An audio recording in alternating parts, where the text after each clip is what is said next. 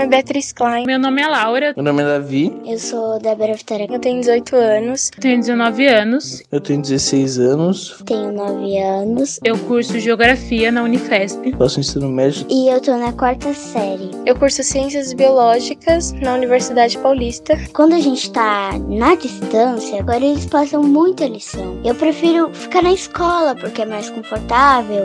É desconsideração do que como os professores, principalmente da escola estadual, que acaba que aquele horário que seria de 12 horas vira 24. Eu acho que o que mais me aflige no ensino remoto é essa frustração que vem da expectativa. Eu sinto falta do apoio dos outros alunos que não sabem muito como é que é o ensino superior, dos próprios professores que tem aquele olhar, tem a troca. E os alunos acabam que não, não realmente não estão aprendendo nada. Clara, você que já tem quase 4 anos, me explica, o que, que você acha de estudar pelo computador? Estudar no computador é muito legal. Oh meu Deus, mais um podcast.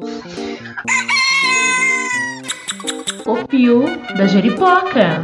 Atenção! Opiniologista Carlos Biagioli. Corintiano Roxo, historiador de informação, palhaço, ator, escritor, videomaker, pai e avô em potencial.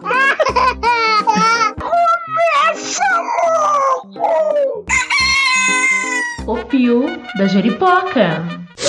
Pois bem, pessoal, mais um arquivo Pio aqui para pontuar um assunto muito, muito, muito atual. O retorno às aulas, agora no segundo semestre de 2021. Pelo que tudo indica, respeitadas as devidas controvérsias, as universidades já afirmaram que segundo semestre ainda é ensino remoto. Mas a gente vê aí as instâncias governamentais batalhando pelo retorno do ensino presencial. Vamos reouvir esse episódio. Temos aqui uma doutora, dois mestres um professor de ensino médio para opinar sobre sua experiência, sobre sua vivência e sobre o que pensam a respeito deste ponto em que chegamos, muito potencializados pela pandemia, mas também cientes de que já é um projeto, né, em curso para trazer para o online o ensino que deveria ser, como sempre foi, offline. Vamos lá, mas antes, presta só atenção nesse meu recadinho aqui. Você está ouvindo o Pio da Jeripoca. Obrigado por ouvir o nosso trabalho. A ideia é justamente essa: contarmos histórias interessantes que, sem que a velha história perceba, acabam construindo o nosso tempo histórico. A gente considera isso muito importante. Então, se você concorda com a gente, além de compartilhar cada um dos nossos episódios com os seus amigos, você também pode se tornar um parceiro ou uma parceira, apoiando o nosso aprimoramento na campanha do Apoia-se. Anota aí. apoia.se Pio. Acesse lá, tá tudo explicadinho nos mínimos detalhes. E a partir de cinco reais, veja só, cinco reais, você se torna assinante do Pio da Juripoca. Ou seja, você se torna Jeripoca. Mas caso você prefira, também pode contribuir pelo Pix. Tá aí, anotado na descrição desse episódio, combinado? Amei. Gente, Beleza, desde já a gente agradece a troca e agora vamos em frente porque junto vem muita gente. Beleza? Vamos ao episódio agora. Boa reflexão a todos.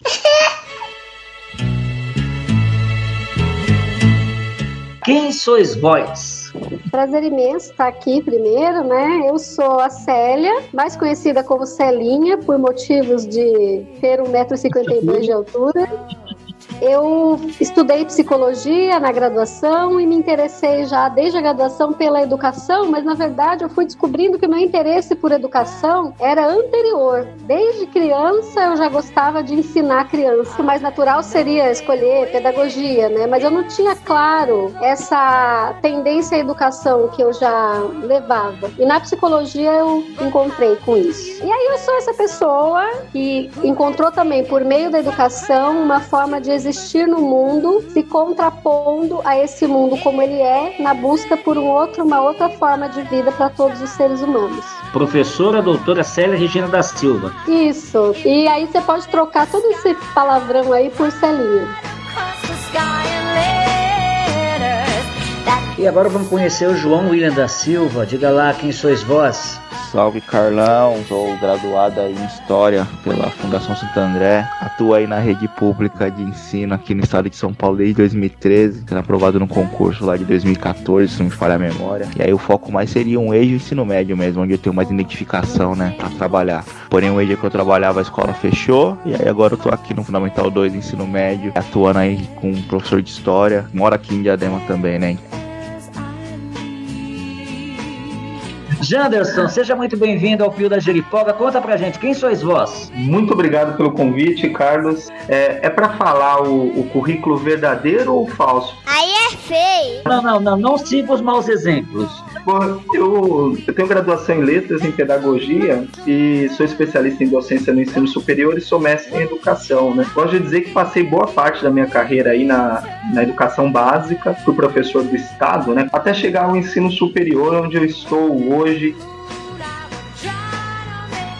Olá, meu nome é Ivan Lázari Mendes. Sou professor do ensino médio e de cursos preparatórios para vestibular há 32 anos.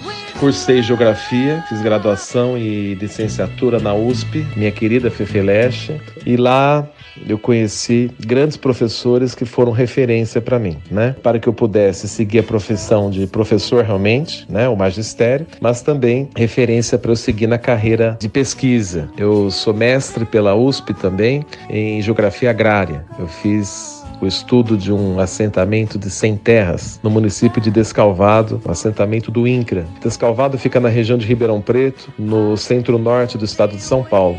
E eu leciono numa escola em Ribeirão Preto, particular. Aliás, eu fiz a minha carreira na rede particular, apesar de ter tido também uma boa experiência na rede pública. São 32 anos viajando por vários estados, passando por várias cidades e várias escolas, tanto públicas quanto privadas. Beleza?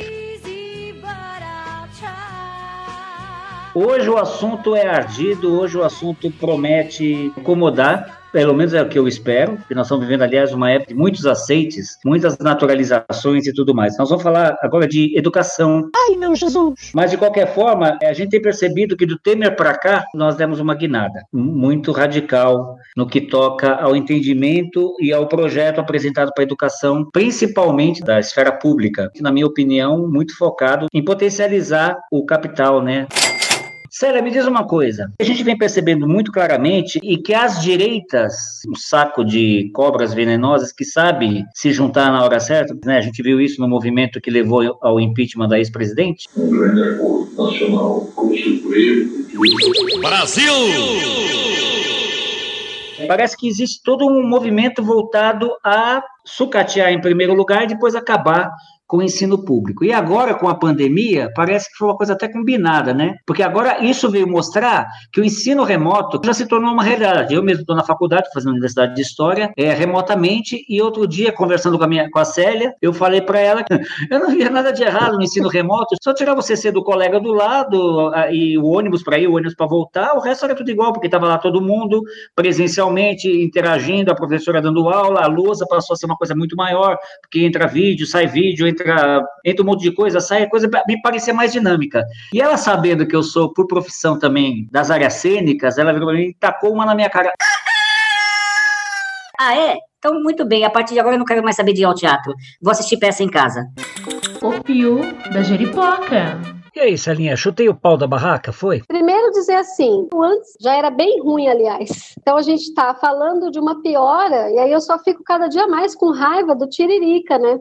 Sou eu, abestado! Ele falou que pior que estava não fica, mas ele foi o inaugurador da fake news. Eu acho que essa sequência de insatisfação, de descrença na política é que trouxe a gente a esse lugar que nós estamos hoje. Exato, e assim, o triste é essa forma de protestar, né? Primeiro que essa democracia burguesa de votação tem pouca chance de trazer mudanças estruturais, mas é a via que a gente tem de intervir burocraticamente falando. Tem outras vias para a gente batalhar, porque quem quer que seja que esteja no governo, a classe trabalhadora precisa lutar para ter o mínimo de condições dignas de vida, né? Hashtag, fica a dica. E na educação isso não é diferente. Então a gente já não estava bom, porém a gente vinha num crescente desde a década de 80 de progresso, um progresso muito lento, a lá Rubinho Barrichello.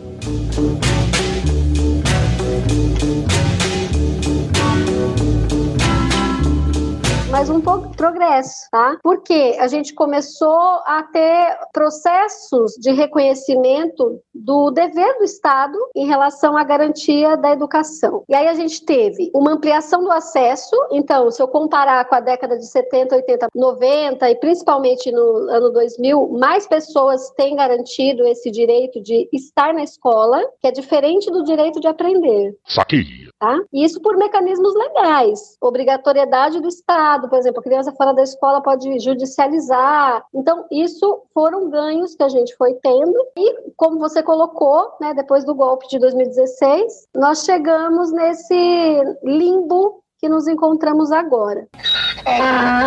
Nós só temos uma coisa a fazer: nós temos que criar a geração que vai substituir a atual geração de professores universitários, de jornalistas, etc, etc. Lenta, gradual e segura ocupação do espaço. Eu sou o pirata da perna de pau, o olho de vidro, a cara de pau. Hashtag só que não.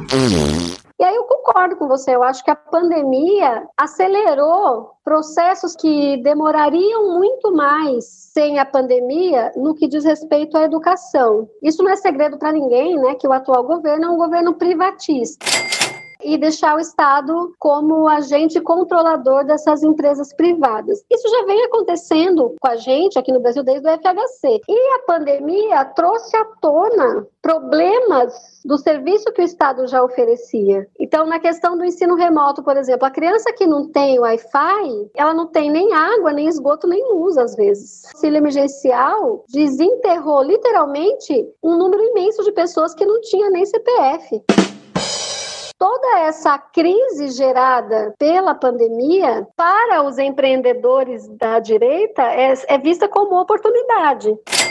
Não à toa a gente viu naquela reunião funesta muito claro isso, né? Tem que passar a boiada, tem que prender quem se opõe.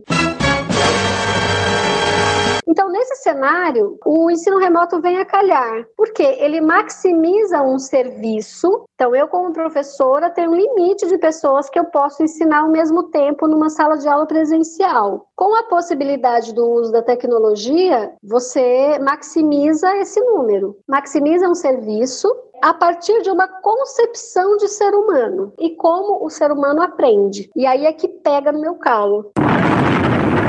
Quando a grande mídia está querendo fazer uma crítica ao governo e à forma como está sendo implementado o ensino remoto, o grande foco só se volta para a questão da falta de estrutura das crianças, dos estudantes de um modo geral. Ah, o estudante não tem Wi-Fi, não tem computador, então como vai resolver? O governo vai fazer parceria com uma empresa para dar um chip, só que essa empresa vai ganhar uma grana.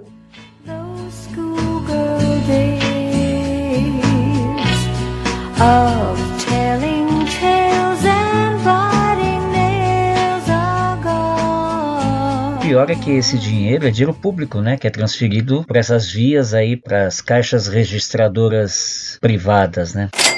Ivan, e como é que você entende a educação neste momento no país, principalmente nesse momento em que nós estamos vivendo? Essa pandemia deixou o rei nu, né? Escancarou as desigualdades sociais também sob o prisma da educação. Então, enquanto nós temos alunos paupérrimos, que não tem nem sabonete em casa, não tem nem água potável em casa, quanto mais computador, de um lado. Por outro lado, nós temos alunos dotados das mais avançadas tecnologias, seja do ponto de vista da internet de alta velocidade, seja do ponto de vista dos aparelhos celulares e notebooks de última geração. Né? Então, esses alunos têm tudo para continuarem tendo acesso né, ao melhor ensino que o país eh, sempre proporcionou do ponto de vista da rede particular paga. Oh, disgusting!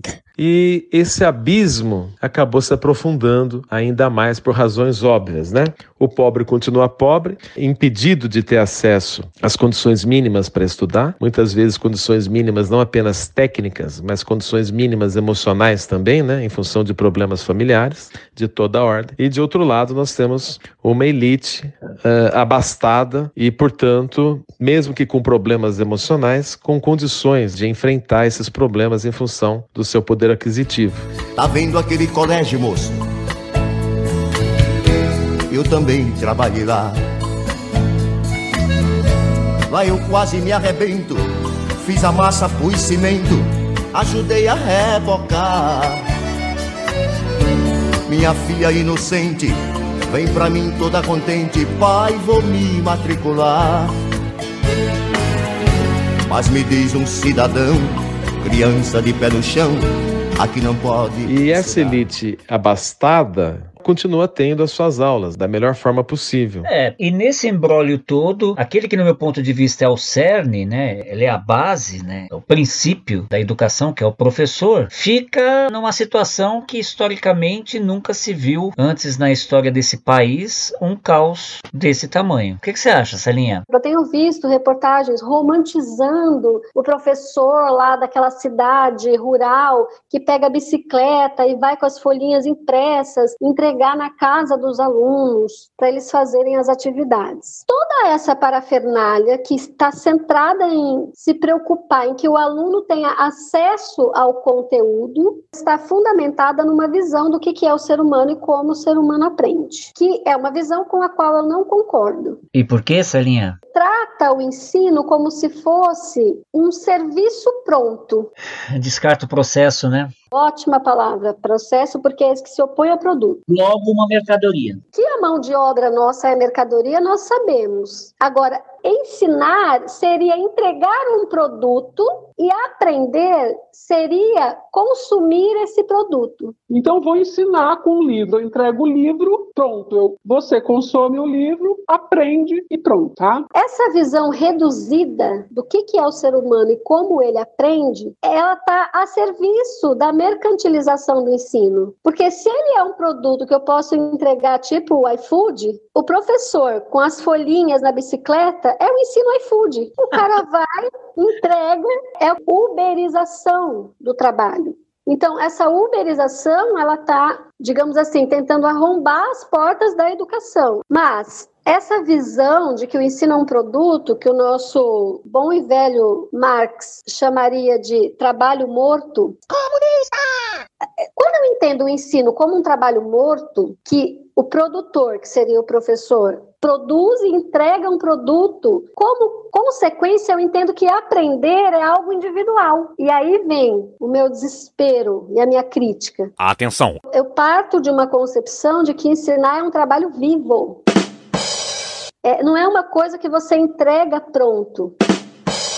Agora, por exemplo, no meu ensino remoto, eu estou lá em processo. Porque a professora ou o professor está lá construindo o, o, conhecimento, a gente está interagindo na medida do que a tecnologia permite. É, o processo, ele se perde nesse lugar? Na sua riqueza total, se perde. Por quê? Por que, que o teatro não é morto? Porque está sendo produzido ali. Processo e produto se fundem. Mesmo que tenha já uma peça pré-determinada, tal, sofre alguma interferência daquela produção. O processo está sendo produzido, por isso que é trabalho vivo. Ah, então no caso do teatro, o processo poderia ser o encontro? Então, a peça é, um, é o produto que vai ser divulgado para que os espectadores venham. Mas quando está acontecendo a encenação, o produto peça está sendo produzido ao vivo e a cores. Entendeu? Ele não é um produto pronto que é entregue para consumo. O trabalho vivo é quando o processo e produto se confundem. Está sendo produzido ali na hora e sofre interferência. O produtor orienta a sua produção a partir do que está acontecendo no processo. E a gente não precisa ir para uma interação direta. Vou te dar um, exe um exemplo é, concreto. Eu começo a falar de um conceito olhando para a turma e vejo uma cara de senho franzido. Ué, o que, que eu vim fazer aqui hoje? Isso interfere no modo como eu vou organizar minha fala, no tipo de metáfora que eu vou buscar para tentar tirar aquele semblante enrugado e a pessoa fazer uma cara de Ah, agora sim foi. Isso, mutar o microfone, mutar a câmera, acaba com essa possibilidade, né? Nossa, eu tenho me sentido hor horrível.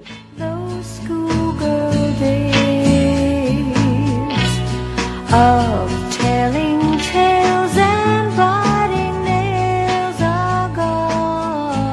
Janderson, como é que você diferencia o ensino remoto do ensino à distância? A primeira questão é que eu acho que a gente não tem ensino remoto aqui no Brasil. Na verdade, a gente tem remoto ensino. Hora da tradução. Na realidade, o que nós sempre tivemos aqui na história do Brasil é a ausência de educação para os mais pobres, para a classe trabalhadora. Porque também não dá, Carlos, para falar sobre educação aí, sem discutir a questão das classes sociais. Educação para qual classe? Então, se eu for falar da classe trabalhadora, nós sempre tivemos remoto ensino aqui, ensino distante das pessoas. Então, esse é um primeiro ponto. Agora, uh, o ensino à distância, esse que é comercializado aí, né, que inclusive é, possivelmente será comercializado também para educação básica, é um grande sonho aí dos neoliberais, pelo menos, né, dos empresários aí da educação pelo menos para o ensino médio, educação de jovens e adultos que já possui, inclusive, ele tem uma proposta diferenciada desse ensino remoto, esse suposto ensino remoto que está sendo ofertado. Como não tem um plano B aí, com, por todo esse problema da pandemia, tudo que está acontecendo, cria uma alternativa de aulas por intermédio de algum tipo de aplicativo, qualquer coisa uh, que seja, mas não tem um planejamento mais sistematizado como o EAD, se é que também dá para chamar de planejamento sistematizado, o que a gente tem tem no EAD. E o que eu aprendi, inclusive, com você, nas suas aulas, foi que a, na base do liberalismo está justamente a educação gratuita. Né? E a gente vê um movimento neoliberal que parece que, que entra em confronto com a sua própria raiz, nesse sentido. Né? Olha, Carlos, o que mais me preocupa mesmo é a educação básica, porque eu vejo que há uma possibilidade, eh, que na verdade é o sonho do PSDB, a terceirização, para não dizer privatização da educação básica. Há, inclusive, propostas é, que estão sendo discutidas aí, talvez que já tenham sido até aprovadas, é, em relação à compra de vagas pela prefeitura é, em escolas privadas. Então, como a escola pública supostamente não tem os recursos necessários para receber os alunos, por conta de todo o aparato para prevenção aí do contágio, do coronavírus, etc., a escola privada tem mais recursos. Portanto, o que, que o Estado faz? Para não equipar as escolas, escolas públicas, ele vai lá e compra uma vaguinha para o aluno estudar lá na escola privada. Para a família, sujeito que é, que é pobre, que às vezes não tem acesso à, à, informação, então o cara só assiste ali a Globo e tudo mais, ele vai, vai pintar isso como algo maravilhoso. Pô, meu filho vai estudar numa escola privada e tal. Mas, na verdade, esse, Carlos, talvez seja o princípio da privatização, da terceirização da educação básica gratuita para todo mundo. Ah, que bacana! Olha como eles são, olha como eles são inteligentes, eles estão, de certa forma, ampliando o número de vagas. Estão ampliando uma, uma obra, estão usando dinheiro público para sustentar empresas. E o salário, ó. apoia.se barra professor vai continuar sendo precarizado e agora sem plano de carreira, porque os professores, graças ao governo da Irundina, não sou petista, tá? Só para deixar claro aqui, mas a gente precisa reconhecer é, o, que foi feito de bom. A Irundina, ainda com Paulo Freire como secretário de Educação, depois teve o Mário Sérgio Cotella, foi muito bacana o que eles fizeram, porque criaram um bom plano de carreira para os professores da cidade de São Paulo. Então, quanto mais o professor estuda, maior vai ser a remuneração dele. Agora, em, em escolas privadas, claro, são raras as escolas que pagam um, salário que de fato é convidativo para o professor. A maior parte das escolas privadas, elas mudam de professor a cada ano, de acordo com a, a necessidade econômica deles. Eles querem ganhar um pouquinho mais, vê possibilidade, a demissão é, é, é mais vantajosa, ótimo, vamos mandar para a rua mesmo. É uma ilusão essa questão aí de escola privada com maior qualidade do que escola pública. Of telling tales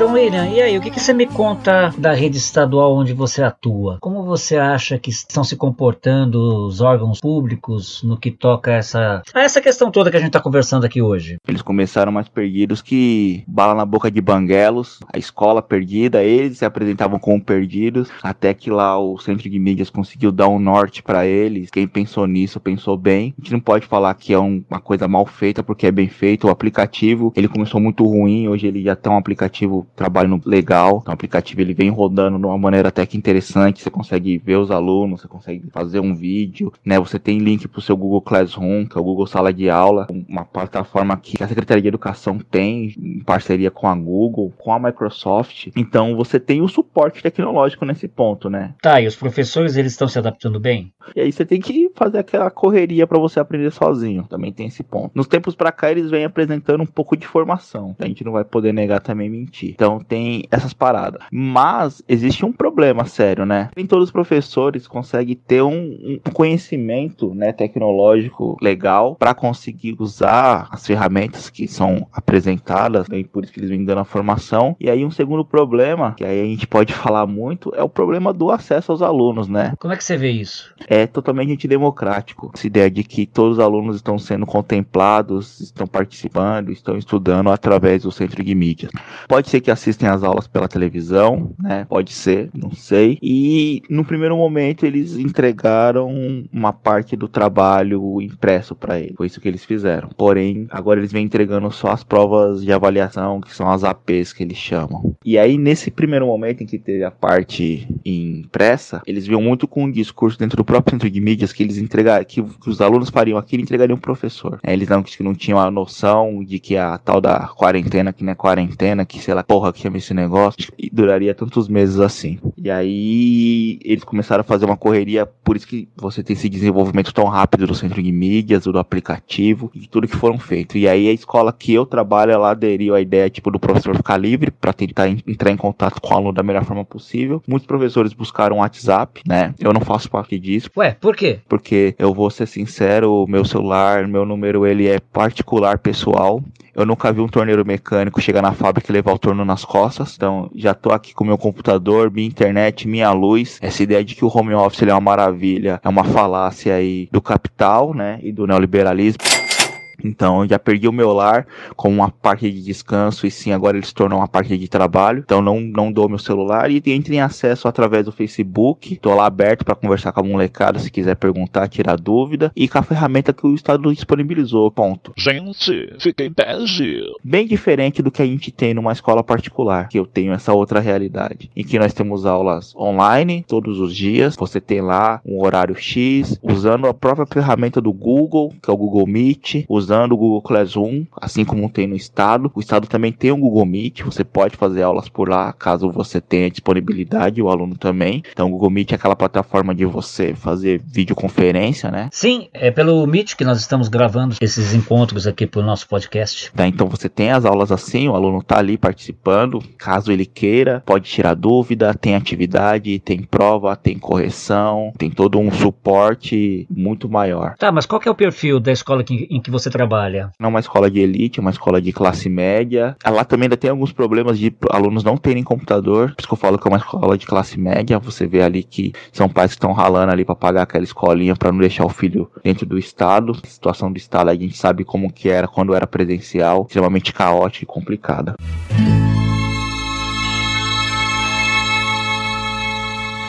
Ivan, na sua opinião, qual que é o grande ônus que a rede particular de ensino atualmente está apresentando? É no tocante à situação do professor e que parece que o país está se esquecendo. O professor, grosso modo, está sendo vítima de assédio moral. Assédio moral. Da noite para o dia, ele passou a ser cobrado no sentido de ter acesso à melhor internet da face da Terra e aos melhores aparelhos celulares e de computador que existem no mercado.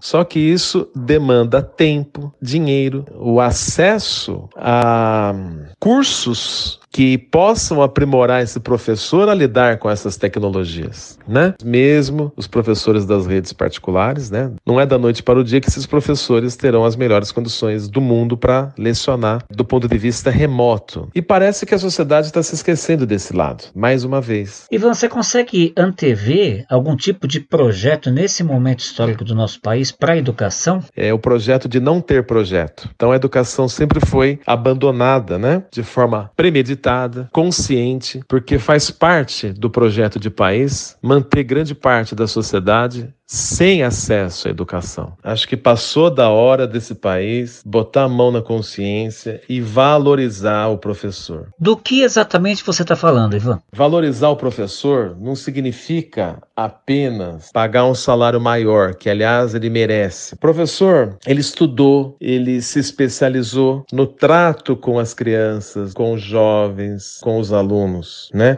E a gente nota a mídia comentando sobre a possibilidade da volta volta das aulas presenciais, mas ninguém comenta a questão do professor. Como que a gente vai ser um país sério se a gente não leva a educação a sério? O que, em outras palavras, significa Levar a educação a sério significa, acima de tudo, respeitar o professor. Respeitar o professor na sua essência. Ou seja, levar em conta aquele profissional que nasceu, especializou-se, estudou para desenvolver aquela atividade, né? E de repente está submetido a uma aula remota, como se ele fosse um robozinho falando para um monte de robozinho que são os alunos do outro lado. Quer dizer, é um absurdo, né?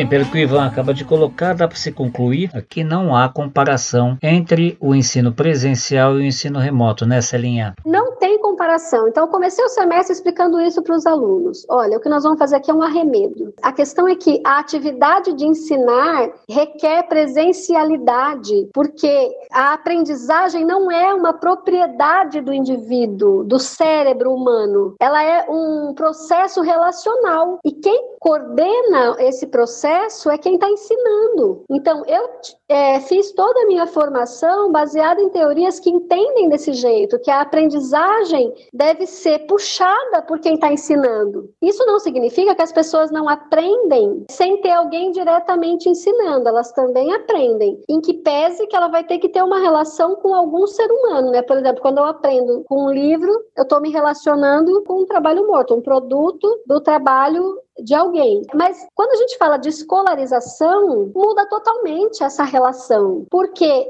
cabe ao professor conduzir o avanço, conduzir os processos. Cabe ao professor ter domínio dos conteúdos que ele quer que o estudante se aproprie e nortear esse caminho, tá? Na perspectiva de onde eu parto. Isso não é hegemônico na educação, tem visões diferentes, né? Celinha, pode se estar construindo uma confusão entre remoticidade, né, ensino remoto, e método de ensino? É o que, o que se vem armando, né? Todos esses empresários da educação aí, com o discurso de que ah, agora a educação não vai ser mais a mesma, vamos fazer o máximo de coisa remotamente, porque isso vai potencializar.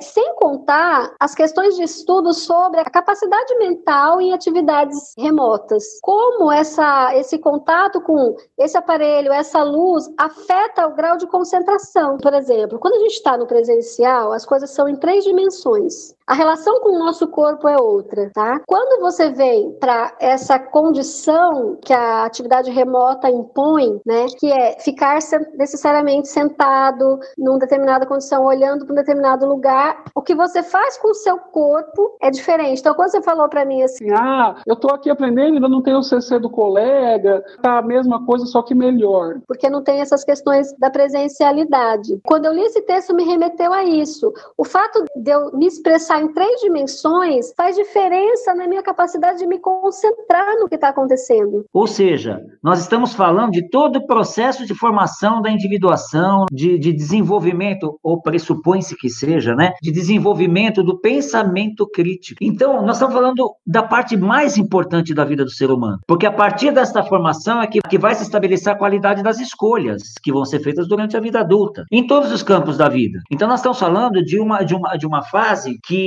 interessa muito quando a gente pensa em termos de projeto de país, né? E como o professor Janderson acaba de dizer, nós estamos aí com um projeto bem claro, ninguém pode dizer que não está entendendo esse projeto. Aliás, ninguém pode nem acusar o signatário desse projeto de ter cometido é, estelionato eleitoral, porque ele nunca mentiu. Inclusive, quando ele não compareceu a debate, ele deixou claro que ele não está aí para debater nada. Então, voltando à nossa questão, o ensino remoto, ele pode vir a ser, Janderson, um instrumento instrumento, uma ferramenta nesse sentido de conseguir moldar o pensamento é, no médio e longo prazo? Eu não tenho dúvida disso, Carlos, e é até muito bacana aí, bem professoral mesmo, hein? Sua explicação didática sobre o que é educação básica, muito bem. É, né? é, é culpa tua. Para quem não sabe, educação básica é da educação infantil, 4 anos de idade, até o ensino médio, 17 anos, que é o período em que a criança, o adolescente, o jovem tem que frequentar a escola obrigatoriamente, tá? Essa educação básica é que está sofrendo um grave, um grande risco com toda essa pandemia por conta da privatização. Eu insisto nessa ideia porque é algo que me preocupa muito. Mas é claro que o que a gente presenciou aqui ao longo dessa quarentena, ou dessas quarentenas, foi um fracasso total por parte do Estado que não soube lidar com a educação em tempos remotos. E o estado de São Paulo, que foi péssimo tudo que aconteceu aqui, sobretudo que o estado desconhece o seu público, a maior parte das pessoas não tem acesso a uma boa internet em casa, uma internet minimamente decente, não tem equipamento para ter as aulas remotas, né? Tem professor que não lida bem com tecnologia, né? Só para deixar claro que ele não é obrigado a saber. Fora, Carlos, outros problemas que nós tivemos, o que demonstra um profundo desrespeito por parte dos nossos governantes em relação à educação, não só um desrespeito, mas um profundo desconhecimento, que eu acho que ainda é mais grave do que desrespeito. apoia.se.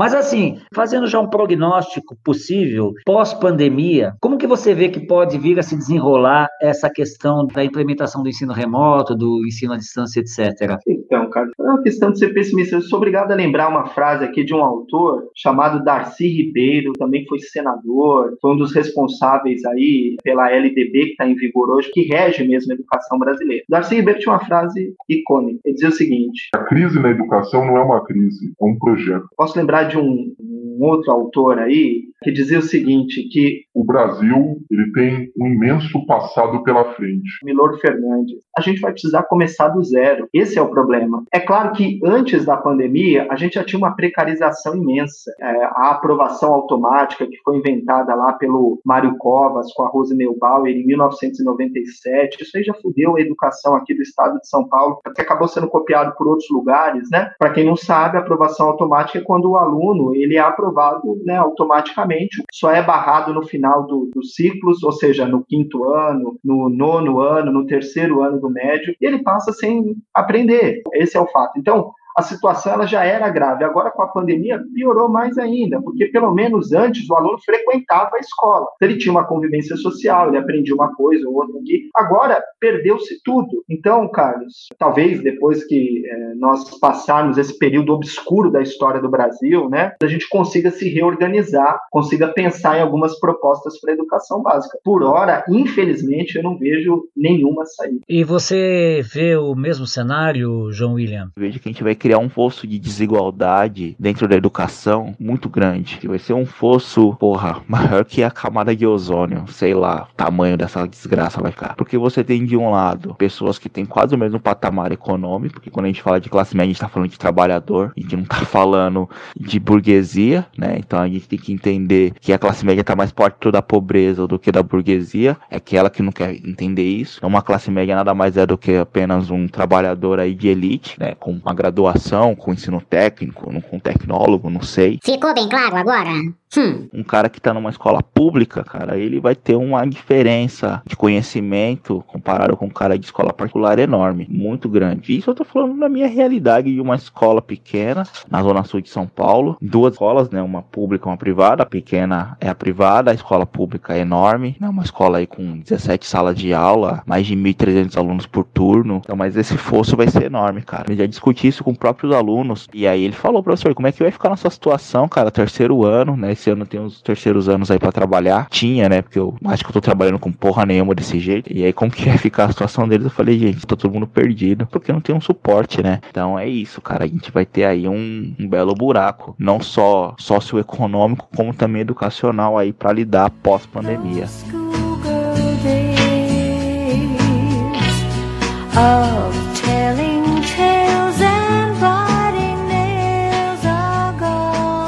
Então, Celinha, essa luz no fim do túnel realmente pode ser a da locomotiva, é? Mesmo que tenha algum nível de interação, tem uma série de fatores que inibem. Presencialmente já é difícil, né, as pessoas se manifestarem, perguntarem. Eu tenho sentido que a remoticidade compromete ainda mais isso, que é um dos aspectos mais ricos da aula. É o aluno vir trazer uma ideia que você não pensou, uma comparação que te dá o gancho para pegar o cerne do que tem que ser entendido ali e que você não tinha imaginado. Então, essa presencialidade constitui o ato de ensinar e aprender, porque é uma coisa dinâmica. É, o professor prepara o estímulo, apresenta para o aluno, o aluno reage a esse estímulo, o professor readequa. É uma dança, entende? Ou, pelo menos pelo que eu defendo, deveria ser. E outra, como é que a gente pode pensar numa educação que coloca a criança, que tenta colocar a criança na frente de uma tela de computador às sete e meia da manhã, né? Para passar o dia inteiro quase na frente do computador tendo um tipo de aula, como se fosse a aula presencial, né?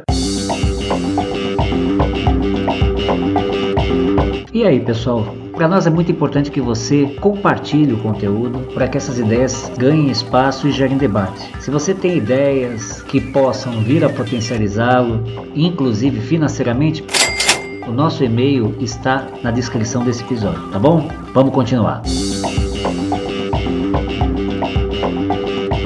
Então, meu querido Janderson, o que, que você sugere para nós que vamos ficar provavelmente estigmatizados como aqueles que se formaram durante a pandemia? Vale muito a pena continuar, Carlos, pelo seguinte: primeiro, que nós precisamos de pessoas críticas, ativas na educação. Esse é o primeiro ponto, tá? É claro que a gente não consegue resolver os problemas sozinhos, mas se eu tenho uh, um pensamento crítico e me junto a outras pessoas, é claro que a gente pode fazer barulho, pode é, representar uma resistência. Agora, com toda a dificuldade que nós temos, né, por conta desse ensino precarizado ainda mais, é muito importante continuar. A educação precisa muito de gente incomodada, de gente crítica. É lógico que é, os espaços de educação formal, que é o da escola, da universidade, eles são importantíssimos, não dá para negar isso.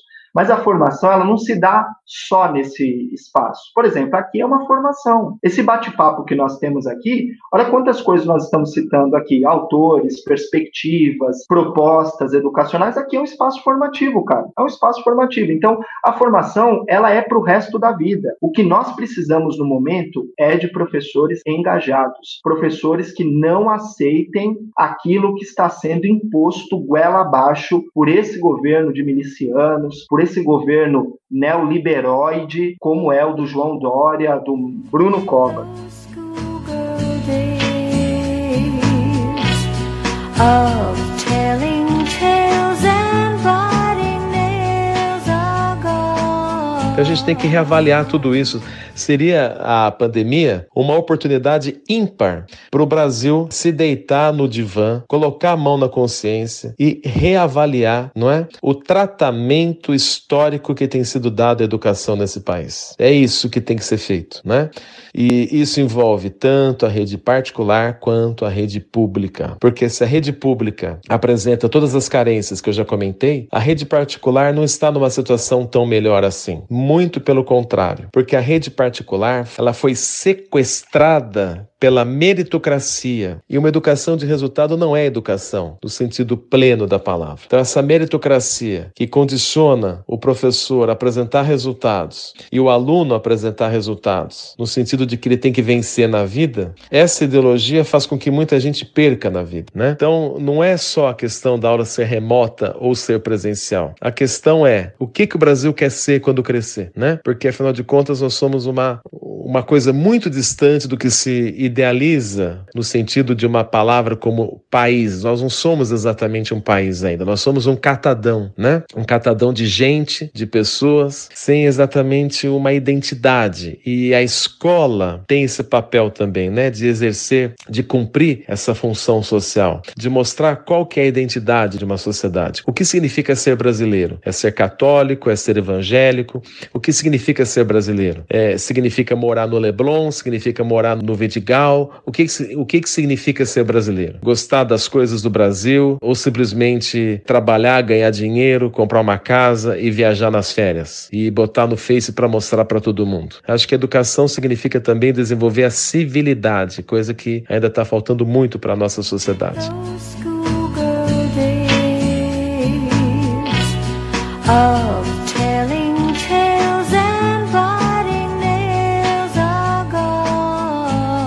Concordo com quem estiver aqui pensando, ah, mas tem muito professor que é quase igual o vídeo.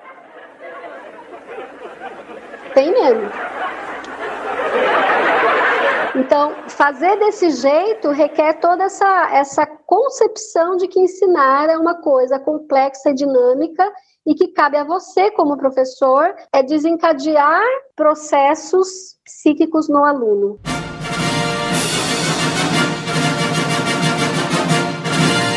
Gente, eu quero muito indicar a série que está no Netflix chamada Merli, professor de filosofia no ensino médio público na Catalunha. A missão dele é ensinar as pessoas a pensar livremente. E para isso ele não abre mão da relação, inclusive a relação pessoal. Então, eu acho que isso tem muito a ver com o que nós estamos conversando em termos de processo. E isso, no meio remoto, realmente perde muito. Como é que você vê os próximos tempos no que toca à educação? Uma palavra com duas funções, de verbo e de substantivo. Luto.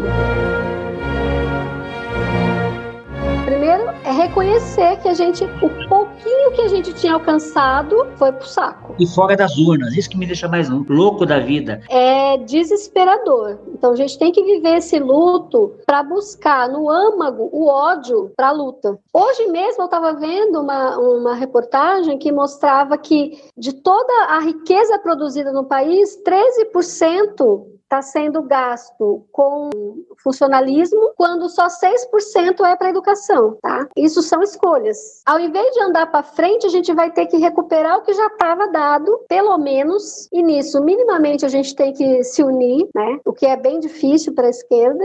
Olha aqui, é, companheiro. Vai vir com papo de autocrítica agora aqui também, pô. E organizar as lutas por demandas, ou seja, parar só de sofrer o ataque e estrategicamente impor pautas, impor lutas. Porque o que eu sinto, a gente tem apagado incêndio. Cria um caos constante para que a gente não tenha condição de se pautar você tem esse grupo que vem com essas ideias, por exemplo, ideologia de gênero, mamadeira de piroca, kit gay, essas coisas todas, mas a gente tem, ao longo do tempo, vitórias, né? Essa proposta de, é vinculada à ideia de que a escola, a doutrina, ela, ela tem muita aceitação nesse grupo, mas em termos mais amplos, ela vem sofrendo derrotas em câmaras municipais que tinham conseguido implantar, e o próprio texto do projeto do Escola Sem Partido também foi legalmente considerado inviável. Né? Porém, isso não quer dizer que deixa de ser uma ameaça essa visão em relação à educação. A ideia do Escola Sem Partido está pautada justamente na ideia de que ensinar é um produto. O professor tem que entregar só esse produto e não fazer mais nada. A relação de ensino e aprendizagem não dá para você cindir o que é pessoal, o que é profissional. Agora, você tem que ocupar um lugar nessa relação pessoal. Mas eu não tenho como seguir a aula se uma aluna minha começa a chorar, por exemplo, entende? Então, a atividade de ensinar, ela envolve a integralidade do ser que ensina e do ser que aprende. Então, tratar a educação como um produto é uma tentativa vã de extrair toda essa parte integral do processo. É vã, porém não é impossível. É vã porque, por mais que o professor tente ser esse ser que só entrega um produto frio, vem as contradições que vão mostrando que não dá. E é interessante porque a gente vinha num crescente, principalmente através da ministra Damares, da defesa do homeschooling, né? Justamente pautado nesse discurso de que ah, se a família quiser, tem que ter a liberdade de ensinar em casa, porque a escola pode passar valores que a família não quer, não sei o que lá. Estar na escola, estar num ambiente coletivo de aprendizagem também produz um processo grupal que é incomparável em qualquer situação. Porque no grupo você desenvolve papéis, você requalifica sua identidade nos diversos grupos. Então a grupalidade é importante para o desenvolvimento humano desde o bebê. E a escola é o primeiro espaço em que isso se dá. A defesa do homeschooling tem como fundamento essa ideia de que a família tem que ser livre, se quiser escolher para isolar o filho, os outros valores, não sei o quê. O que está acontecendo agora com a pandemia tem mostrado a inviabilidade dessa ideia, né? É, a educação ela foi concebida de uma maneira presencial. A gente pode até falar de uma graduação à distância, ela pode até funcionar um pouco melhor por conta de você ter adulto fazendo, né? Acreditamos que sejam um adultos e uma pós-graduação em AD e tudo mais. Mas o ensino fundamental 1, fundamental 2 e médio, ele foi concebido para ser presencialmente. Você nota nitidamente quanto é complicado você ter acesso aos alunos, os alunos fazerem atividade, tirar dúvidas. Pelo computador tem toda a frieza da máquina, à distância, nem todo mundo tem câmera para poder ver, então você não sabe se aquele aluno tá fazendo, tá tendo dúvida, tá querendo falar alguma coisa, é porque tem quem é mais tímido, tem quem é mais aberto. Então assim, esses caras acham que isso vai vingar e que vai salvar a educação, cara, a gente vai dar um passo a mais pro buraco educacional que a gente vem andando a passos largos aí desde sei lá quando. Ensino remoto para educação básica não existe. Isso não, não funciona. Agora, o que mais me preocupa, o que mais me incomoda são as elites. As elites estão lucrando, apesar de toda a pandemia, e a gente tem dados aí que, inclusive, foram publicados em grandes jornais. Os ricos ficaram mais ricos durante a pandemia. Então, a falta de empatia, tô sendo generoso agora, tá? Pedir para que rico tenha empatia com, com os mais pobres. Privilégios. Se eu tô onde eu tô, é porque eu mereci, porra! Hashtag só que não.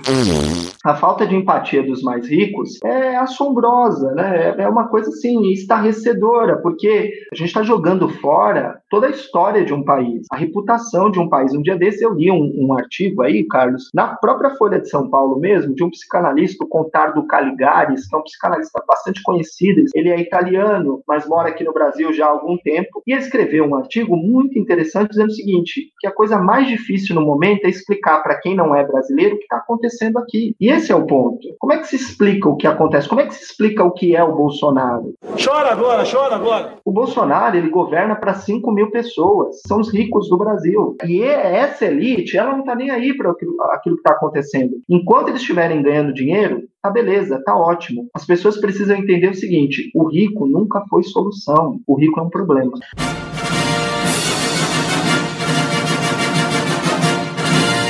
Eu me lembro agora do filme do, do Poderoso Chefão, né?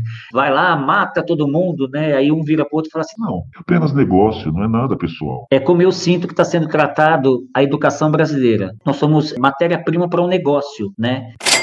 É isso mesmo. Cabe a nós resistir, cabe a nós não aceitar as condições que são impostas. Então, continuar a estudar, Carlos, eu acho que é o melhor caminho, porque ainda que a gente tenha problemas de qualidade educacional no Brasil, a interação social ela é fundamental para o desenvolvimento humano. Abre os horizontes, né? Você começa a pensar de uma outra forma e aí a gente segue a vida, né?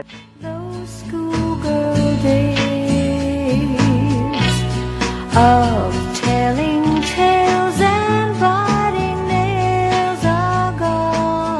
Por mais que as famílias da classe trabalhadora não tenham condição de cobrar uma qualidade de ensino, elas têm noção que a escola tem que ensinar e que lá é um espaço importante para o filho delas estar. Então, todas as pessoas que defendem uma educação de qualidade, socialmente referenciada, que funcione, que, que se proponha a equalizar as diferenças sociais, transmitir o conhecimento historicamente acumulado para todas as pessoas, principalmente as pessoas da classe trabalhadora que têm sido roubadas nesse sentido, já antes da pandemia, chegando no final do ensino médio, semi-alfabetizadas. Esse direito, cada vez mais ameaçado, requer uma luta, mas a pandemia nos mostra que essa luta é de todos, porque agora tem mais gente percebendo o quanto essa atividade, ter, ir à escola, ir à instituição de ensino e estar aprendendo lá, faz diferença, é essencial, é importante. Of telling tales Eu, considero o ensino remoto como uma ferramenta altamente potente no sentido de manipular o professor ideologicamente. A- a- só o fato da aula ser gravada, você não sabe onde que a tua imagem vai parar, que tipo de, de utilização vai ser dado e tudo mais. E além disso, coloca à disposição do establishment a possibilidade de filtrar o que vai e o que não vai. O que, que tem acontecido no âmbito do ensino público? Não é verdade que qualquer um pode filmar qualquer coisa, porque existem di- eh, leis de direito autoral que protegem a minha aula. Então, se alguém filmar minha aula sem o meu consentimento, pode sofrer as consequências penais, tá? Então, nas, nas instituições públicas, tem uma variedade de situações, algumas não está sendo obrigatório, outras está sendo obrigatório, mas reduziu a carga horária, mas tem algumas negociações. Então, as minhas aulas estão gravadas, porém, só consegue acessar o aluno que tem o e-mail da instituição, que eu não quero virar estrela de YouTube, e, ne- e muito menos virar meme, porque senão você não contrata mais professor. Você monta os vídeos das disciplinas e vende o curso. Então, as pessoas que estão submetidas ao ensino remoto, elas estão vendo o quanto não funciona comparado ao que seria o presencial, principalmente quando você vai a níveis mais básicos de formação, tá? O aluno universitário, muitas vezes, e nem todas, viu? Eu tenho muitos alunos que chegam no ensino superior numa condição de autonomia intelectual bem precária, mas ele tem uma autonomia maior para buscar o conhecimento e tentar aprender um conteúdo específico. Porém, e aí é que está a perversidade desse momento, porque para validar uma disciplina, por exemplo, fisiologia humana, o professor escolhe o que, que é importante para um aluno de primeiro semestre do curso de educação física saber sobre fisiologia humana. Ele vai montar uma ementa, um plano de ensino. E tudo isso, a perversidade da educação à distância, né, é que eu mesma já, é, já vendi meu corpo dessa forma, na instituição em que trabalhei anteriormente, que é você é o autor do conteúdo, mas você vende essa autoria para a instituição. Então você não pode mais usar aquilo. Barbaridade. Exato. E aí você vai ficar, por exemplo, os vídeos que eu fiz no curso EAD que eu trabalhei, eu vou estar idosa lá aos 90 anos e vai estar lá meu rostinho juvenil ensinando os conceitos de Vygotsky para alunos de pedagogia. Então, isso parece sedutor do ponto de vista, assim, principalmente para os empresários da educação, mas principalmente, e no caso do Brasil, é o que mais a gente tem, o aluno que precisa mais da mediação, cada vez mais identifica o quanto isso é uma furada, o quanto essa forma não vai garantir que ele, de fato, é, se aproprie de novos conhecimentos.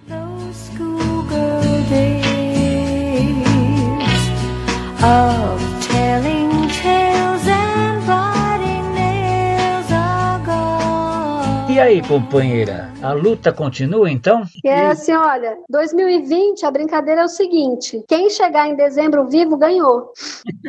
tá? A gente tem toda experiência nos gera aprendizagens, mas as vidas importam mais que tudo. É, então, quem está perdendo o ano é quem está na UTI, é quem está lá enterrado. São as, as 100 mil vidas perderam 2020. Quem está vivo está ganhando 2020, com todas as mazelas que ele está oferecendo para nós e todas as aprendizagens possíveis. Mas é, corram atrás do prejuízo gerado por 2020 quando a gente sair desse limbo, quando a humanidade voltar a, a se relacionar presencialmente. Então tenham clareza de que o que está sendo feito agora é um acochambrado. A gente está ajeitando do jeito que dá para atravessar esse momento. No meu caso, com os meus alunos, eu expliquei: ó, o conteúdo dessa disciplina vai ser extremamente prejudicado por essa forma de ensino, mas nós vamos fazer o, o melhor possível nessas condições. Só que nós temos que ter clareza que depois a gente tem que correr atrás desse prejuízo. Então, no grupo de professores, por exemplo, a gente eh, se propôs a depois oferecer cursos de extensão com esse mesmo conteúdo da disciplina,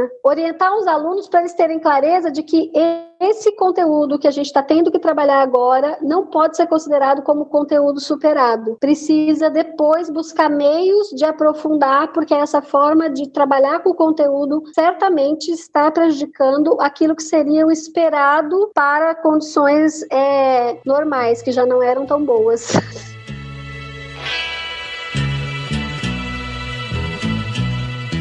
Enfim, educação é um tema muito amplo, né? Que requer muito cuidado, muita atenção da sociedade brasileira e eu acho que esse trabalho ainda está para ser feito no nosso país. A educação é uma das áreas mais sensíveis do nosso país. O Brasil só será, de fato, um país sério no dia em que levar a sério a educação no seu sentido mais amplo, como sendo um processo contínuo de construção humana, né? E não simplesmente formar as pessoas para serem inseridas no mercado de trabalho, ganharem dinheiro dentro dessa ideologia meritocrática que faz muita gente perder, porque alguns apenas é que ganham e muitos é que perdem, né? Me, me refiro nesse aspecto às ideias trabalhadas já pela professora Chauí, né? Marilena Chauí discute muito essa questão da sociedade meritocrática. Para combater essa meritocracia, a gente tem que realmente reinventar a educação, começar do zero, uma, uma educação que seja inclusiva e que seja construtora da cidadania acima de tudo.